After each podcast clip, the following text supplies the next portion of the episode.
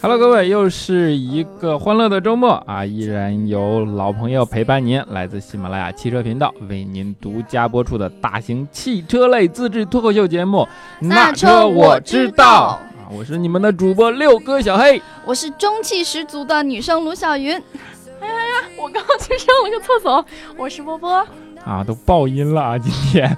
看得出来啊，二位风风火火，对吧？刚从广州车展回来啊，我们说了几个星期了，半个月快有了吧？是，然后这半个月，我觉得基本上都是限于广州车展的资讯、广州车展的直播、广州车展的什么我们和新浪汽车和快车道的合作等等等等。对，全是广州车展的关键词。整个耳朵里充斥的都是广州车展。对，按老话来说，就是一碗剩饭，不停的在那儿炒啊 炒啊炒。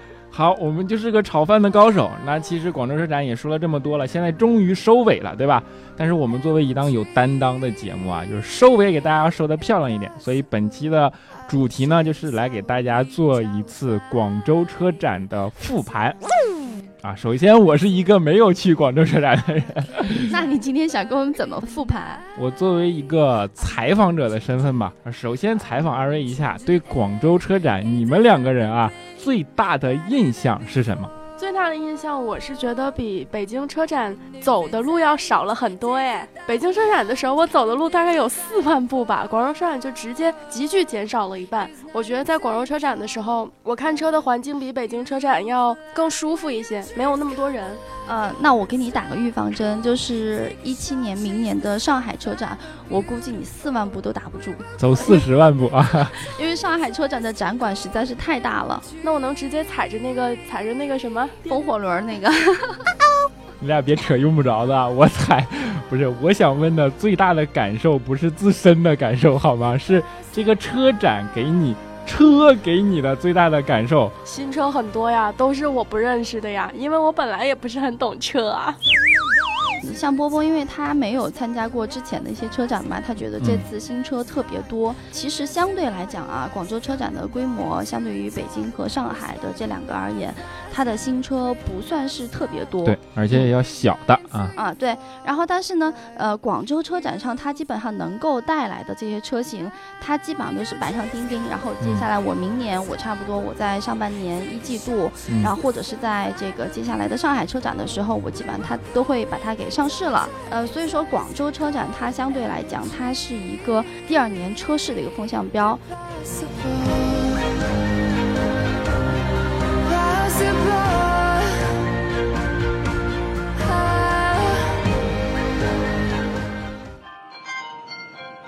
反正从今年的广州车展，我看了一下这些主打的车型来说，最重要的一点就是。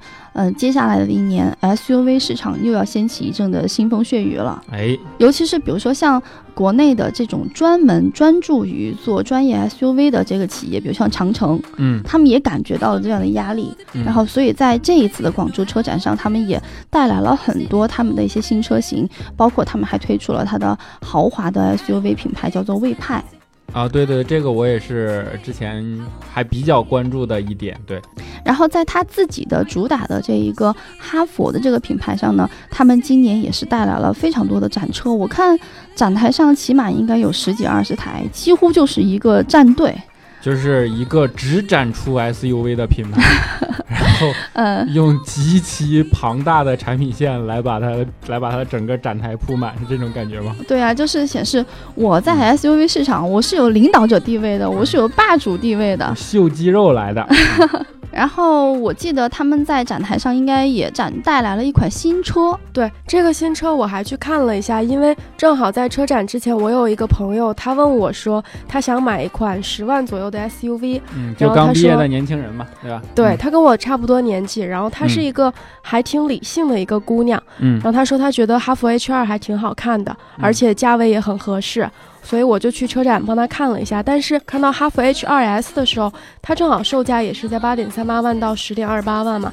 然后当时在车展的时候，它是有红色跟蓝色两款车型。就 H 二 S 对这，H 跟那个 iPhone 六和六 S 是是这个意思吗？你可以这么想，但是其实它这个 S 有很多寓意啦。嗯像哈佛那边，它官方有解释说，时尚啊，stylish，还有嗯智能，还有安全，还有运动感，都是 S 开头的英文字母嘛。哦，你看人家这个解释就多么的高逼格。逼格高多了啊！嗯，就是我看到那款车的时候，我觉得它的造型就还挺好看的。就是不用解释的就是很设计，对吗？不用一个设计师站在那儿跟你说我是什么什么设计语言这种，就看上去少废话，看东西，然后很好看，就这种感觉，对吗？就是不虚，就是你觉得它好看，然后嗯它也不是说那种很俗，它还挺有嗯它自己的一个品质跟风格的。但是所有看起来不经意的设计啊，其实背后都反映了设计师他们的深厚的功底。嗯然后像波波说他觉得那个 H2S 觉得好看，嗯其实呢，它背后是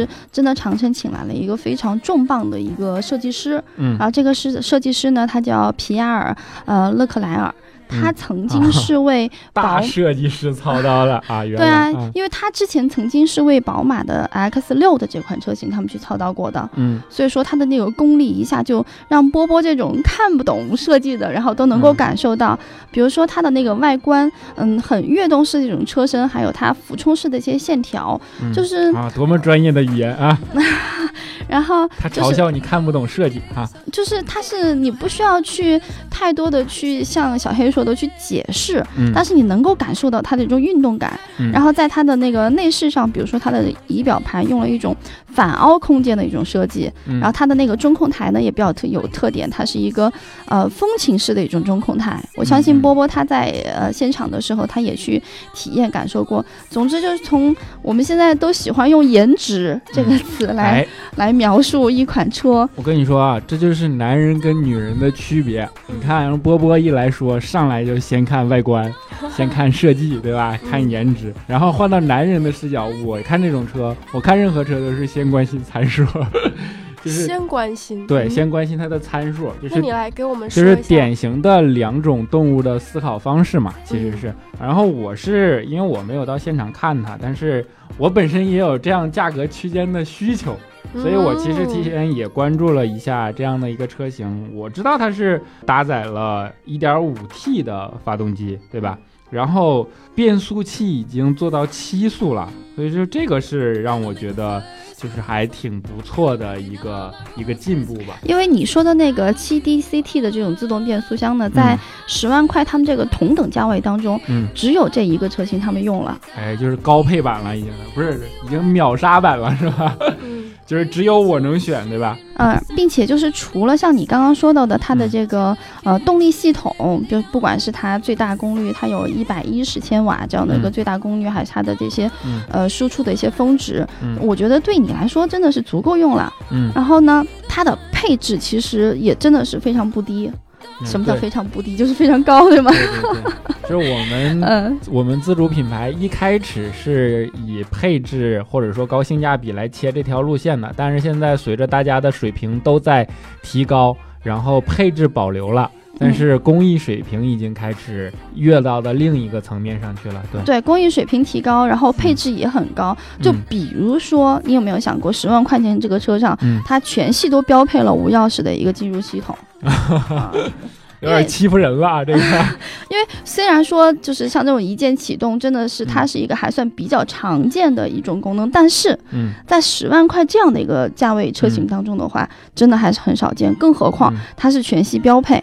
我觉得是因为这款车它其实本来就会针对年轻消费者群体走的这样一个市场嘛。那年轻消费者像我们就会更多的关注一些科技配置方面的东西啊，所以它一定就在这个方面去做一些丰富的完善。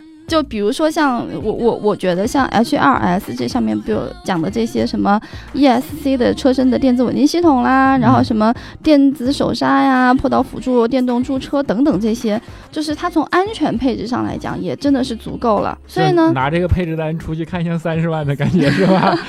呃，所以说我觉得像嗯，我觉得波波的那个要买十万块钱这种 SUV 的朋友，虽然我没有见过，但我觉得他应该也代表了目前的就是这种新一代刚刚开始对。刚刚开始崛起来的这一部分新一代的年轻群体他们的一种需求，就是我买车我不仅仅要使用，我关注功能性，我还需要比如说要满足我的审美，然后满足我的一些个性的一些主张，然后还要有这种丰富的配置，就我喜欢天下第一嘛。所以说那个他们这次带来的这个 HRS 的什么这种红标啊蓝标，它有有有相同，但又略有不同，我觉得也是一个嗯挺特点的一个地方。就是同一个车型，但是不同的区别，然后你萝卜白菜各有所爱，随便去挑，是这种感觉对吗？我是这么解读的。你说推一个红色，推一个蓝色，就跟男孩版跟女孩版一样。到时候哈弗 H2S 的车主们年轻嘛，大家还可以开到一块玩什么的啊，就是开到一块配对儿，对吧？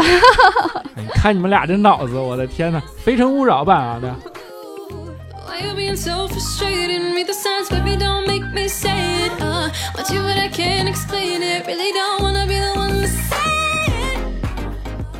包括今天我看到了一个让我自己内心特别澎湃的这样的一个消息就是未来汽车它实际上是以前汽车之家的理想和易车的李斌两个人共同投资然后这个东西的主要的核心的知识产权以及它的汽车制造的整等等等等的这样的一个核心的东西是中国的团队，并且在中国生产，然后他们的投厂投资都在苏州，不是都在江苏啊。未来汽车现在还在招人，你想去吗？我不想去，因为因为因为现在我不我不匹配他们这样的一个。方向也好，或者说时机还不到，但是一旦要有合作的时机的话，我一定会跟他们合作的。其实你说主要是他们的那款测试车，对，然后我要说的就是说纽北的那个未来新发布的一款 EP 九，打破了电动车的这样的一个记录。最主要最主要让我觉得澎湃的地方是，这样的一群人，你知道吗？这样的一群人是什么样的一群人？不是 PPT 造车的一群人，不是骗补贴的一群人。是让你觉得他真的说到做到的一群人，而且是说到做到以后再出来跟你吹牛逼的这样的一群人，他们会把自己的吹过的牛逼都当做证据放在那里，然后以后再去拿来验证。所以说这些种种种种的各个品牌在各个方向的这样的发力，让我觉得。整个世界的工业开始在发生变化，可能整个重心在在转移。罗永浩不是说吗？二十一世纪是中国人的世纪。我觉得从汽车这个工业，从等等等等这些方面上来，让我感觉到他说的也许是对的。所以说，我对整个我们以后的汽车工业是。充满信心的，当然还是会有那些让你觉得恶心的事儿，比如说骗补贴的事儿，比如说造了垃圾车的事儿，等等等等。当然这些也需要时间来来买单，来填平过去挖的坑，这些口碑等等。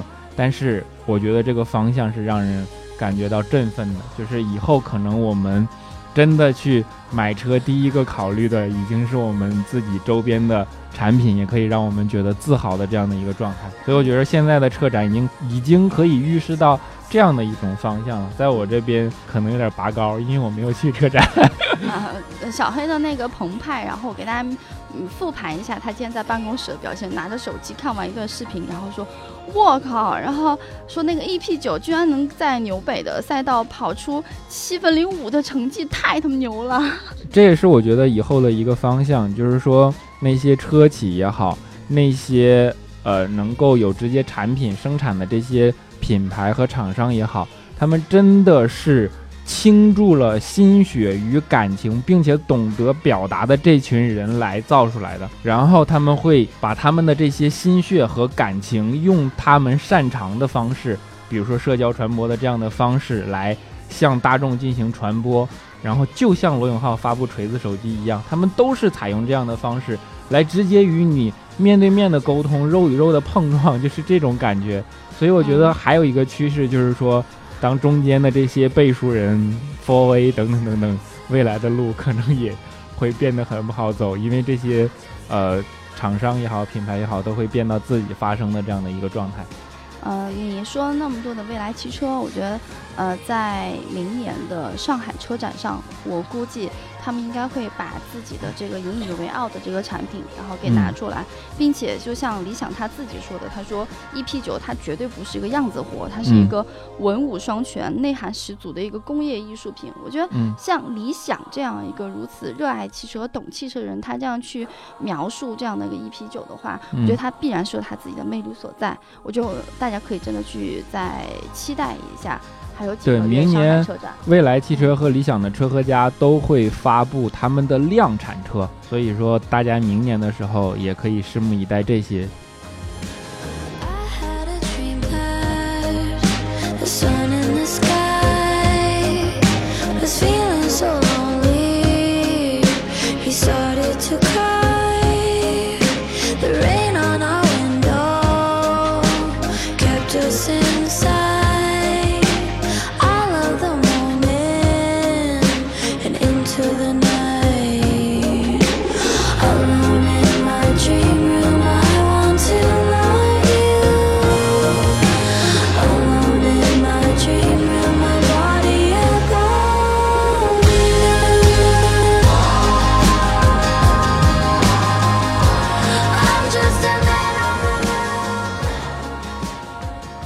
我们刚才说了这么多啊，不管是什么民族工业，还是还是怎么怎么样，虽然，其实我想透露的一下是，其实刚刚我们在聊的过程当中，我们有半个小时是跑题的，然后这跑题呢，然后就陷入了我们三个人的一个交流当中。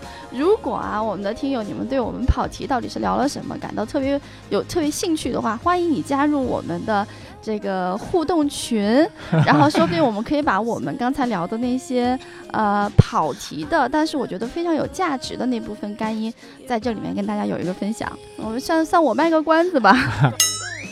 好好，我们切回广州车展啊，不能跑题跑这么多。其实我们之前聊了很多，不管是汽车工业，还是说车展走向，还是民族工业等等等等，能够看到一个态势，就是在整个车展，不管新发、首发，还是等等等等，进来的大多数还是 SUV，对吧？SUV 是这几届车展的一直大亮点。对，就是它已经充分的能够展示了人们对用车的需求和。嗯，尤其是我刚刚说到的七座 SUV，哎，对，这也是整个最近的一个二胎嘛，二胎嘛，你我我觉得家庭的这个需求啊，尤其是七座车越来越多。嗯，比如说你看，呃，我记得之前我看那个汽车之家的海陆，他最初他说他要买一个盖板的 G L 八，就是为了七座的对七座的家庭用车。当时你也知道，MPV 它不是一个特别适合家庭的这样的一个选择，它更加还是偏商务一些。呃，这种七座的 SUV 呢，呃，现在的产品是可选择性越来越多了。嗯嗯。那今年像这种 MPV，其实带来的产品也不是特别多。我就记得波波好像去了一个 GL 八，对吧？对，我知道最近新的 GL 八上市了。对，新的 GL 八上市，我觉得现在 MPV 也越来越漂亮了。像 GL 八，嗯，看到它有一个 GL 八特别版是 GL 八 Avania，嗯，然后它是伯爵子的外观，然后它包括就是从外形来说也是变得更加时尚了，比起它最早的时候。我看他那个放的宣传片里面是从国家领导人的座驾，然后到 APEC 会议的指定用车，那个时候是很商务范儿、很很刻板的一个造型。对，到后面很多剧组也会用嘛。就是前现在前面多了一条杠，整个前脸上面。新的家族是那个设计对对飞翼。对，我是不是很接受这个改变啊？会啊，我觉得很好。啊，你看人跟人又不一样了啊！就算在 MPV 领域，也有很多选择可以。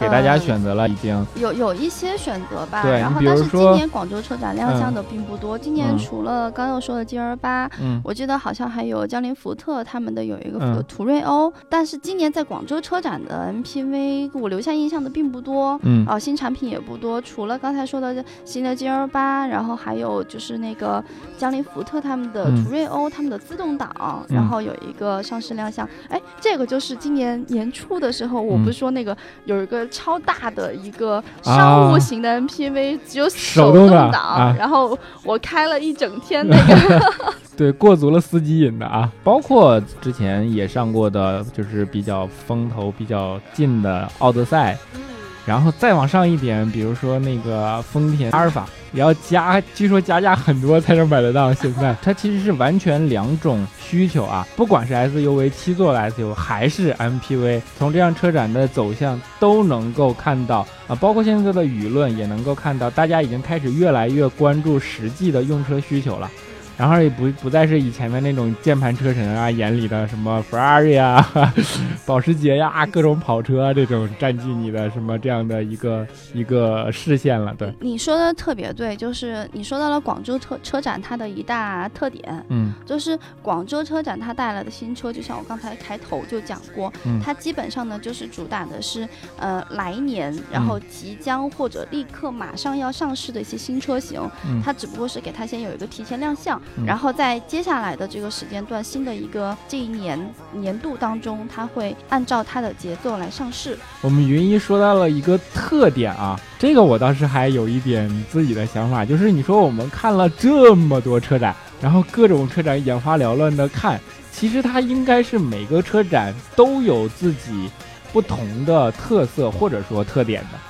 那我们之前也就各种车展都会做预热啊，做什么的？今天正好老司机在场，一个从业了十几年的专业媒体人来给大家来普及一下吧。就是说，世界范围内或者说国内的这些几大的车展，他们大概都有什么区别和特点？然后让大家以后如果亲自去看，也能心里有个谱，好吧？对，没错。接下来是云姐的科普时间，我要搬个小板凳。小黑，你要瓜子吗？来点啤酒。Life's a little sideways. I take a sip and say a prayer, wait for a shooting star and stare off at the headlights on the highway. 我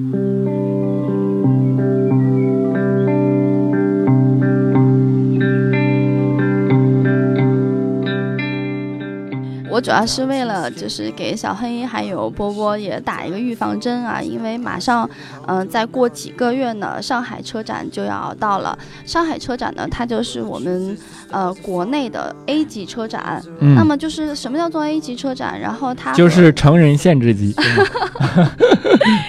然后包括像国内的一些车展，还有国际的车展，它大概有些什么样的一些划分？我大大概给大家介绍一下。我来先说一下这个国内吧。国内车展呢，其实目前最大的规模的，它叫叫做刚才我说到的 A 级车展的，嗯，它应该是和国际的有五大 A 级车展，他们算是比肩。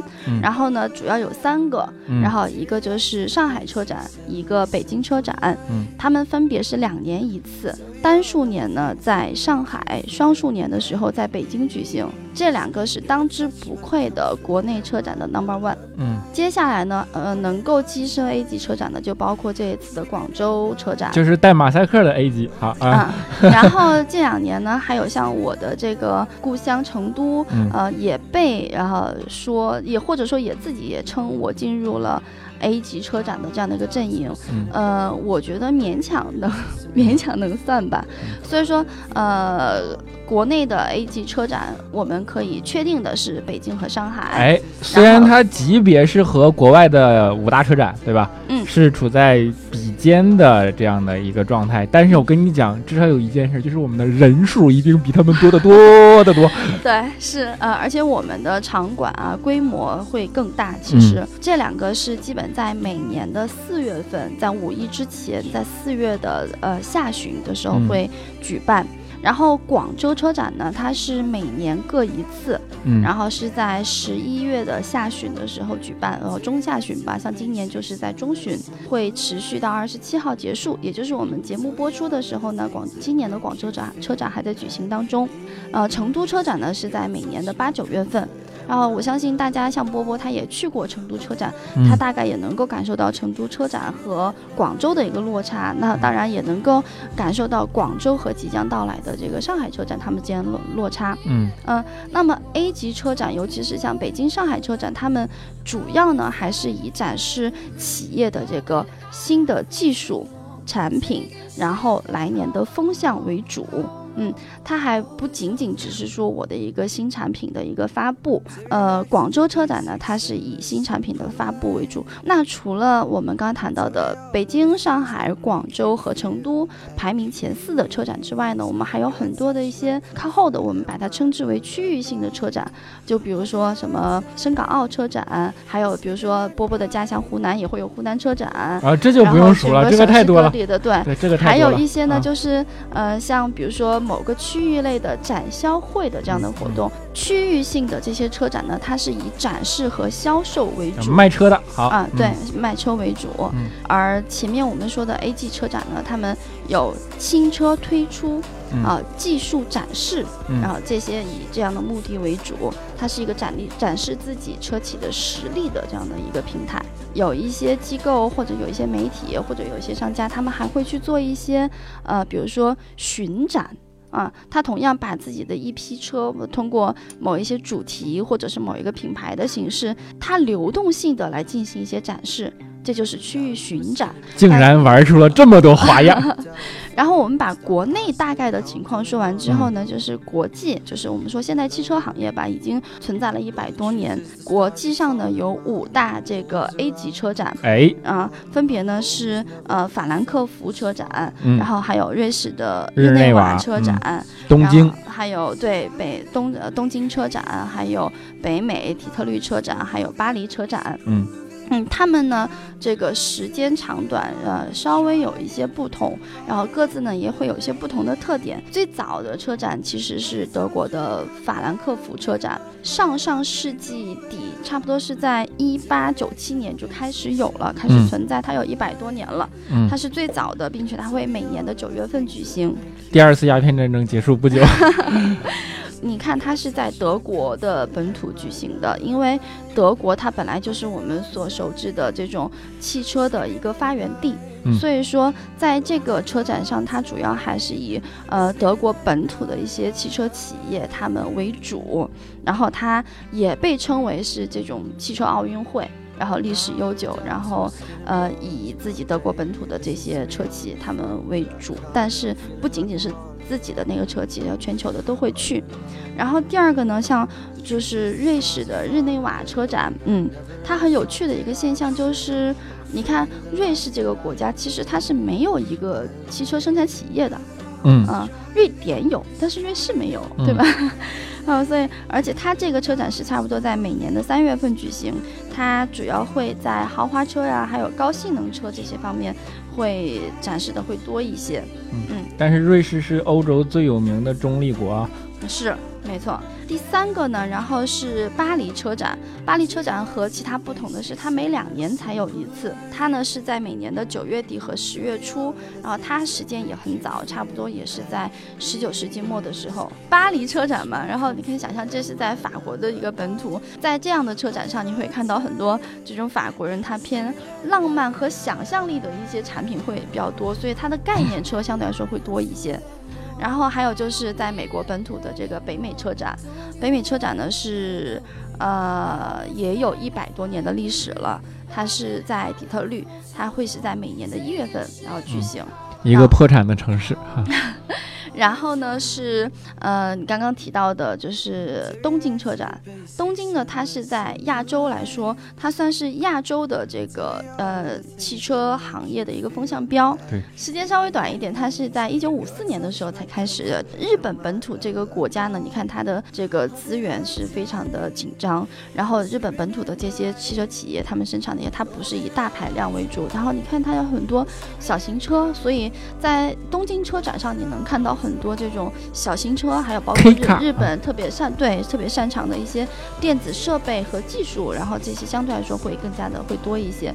那随着互联网对我们带来的这种变革式的这种影响，让我们刚刚除了这个五大国际车展之外，就是从去年开始有一个展出吸引了越来越多的汽车企业他们去亮相。哎，啊，这个叫做 CES。翻译叫做国际消费类电子产品展览展览会。嗯嗯，它它非常有趣的一个现象是，它本来是一个全球的一个电子产品企业发布信息和展示的这样的一个展会。嗯嗯，它是在拉斯维加斯举行，然后也是在每年一月。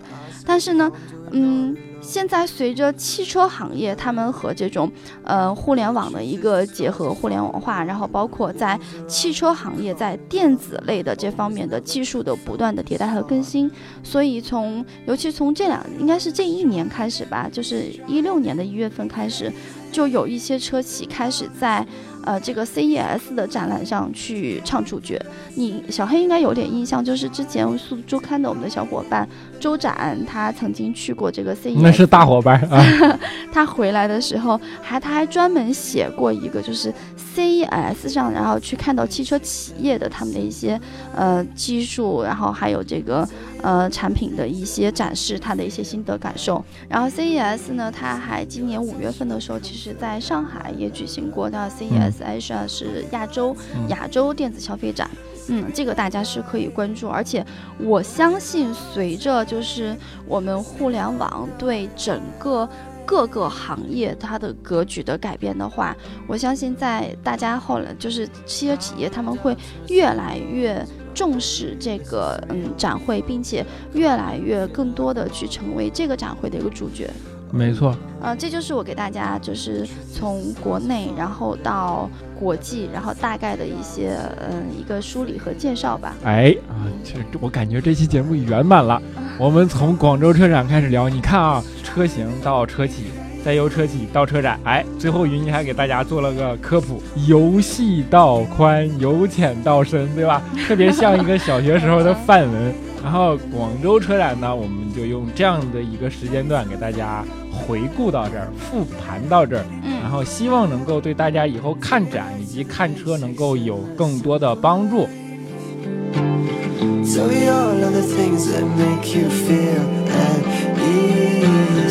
Your touch, my comfort, and my lullaby.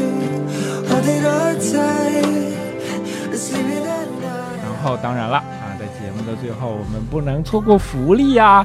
我们上周节目的留言听众啊，然后由云姨给大家公布一下我们比较好的留言互动。好吧，云姨这边看了一下，就是其实前几期呢，我们都是在说广州车展的话题，并且我们还在广州的现场和三刀我们一起做过节目。嗯，这里面呢就有个叫活着很好，然后说，呃，云姨三刀带着波波一起做节目，我家波波好像个孩子啊。然后接下来还有香菇炒饭八元，卤肉饭十，说刀哥头一次感觉插不上话了。其实啊，那天我跟波波俩就看完展之后，虽然很累，但真是超水平发挥，然后抢了三刀哥的很多话，然后不然的话，三刀哥只要一开口，我们绝对插不进去话了。没错啊。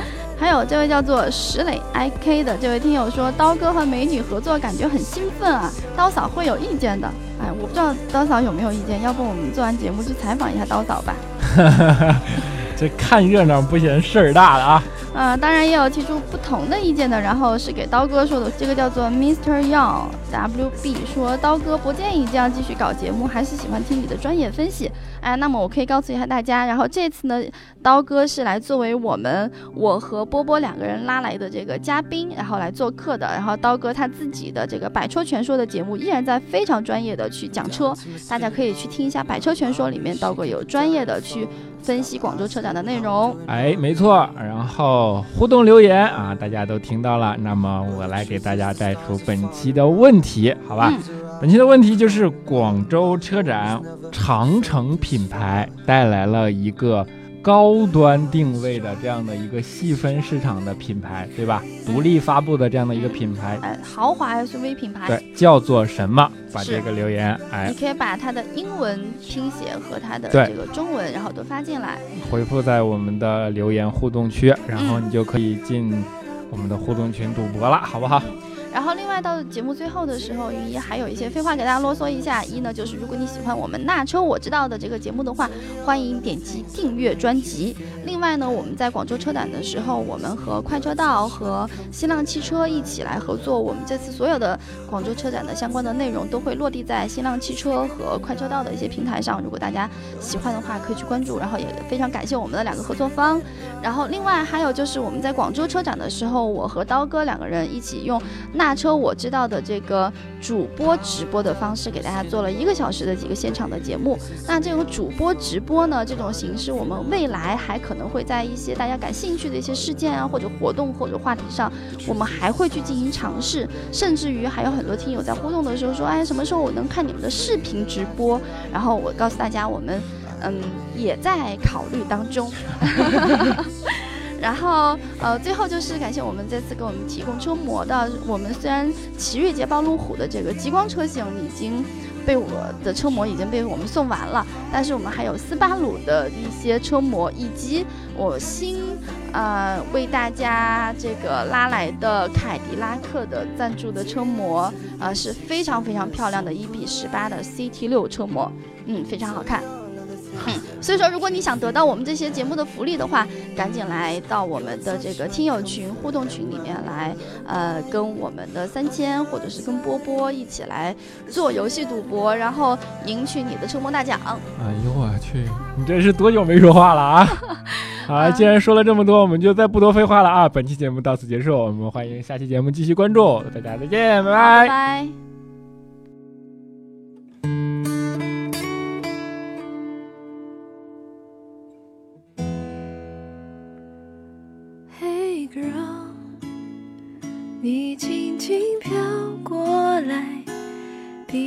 天空清澈，比云更洁白。全世界忘了言语，只为此刻聆听你。Hey girl，你可否留下来？让溪流更甜，让夜晚更，时光都忘了要走，只为静静注视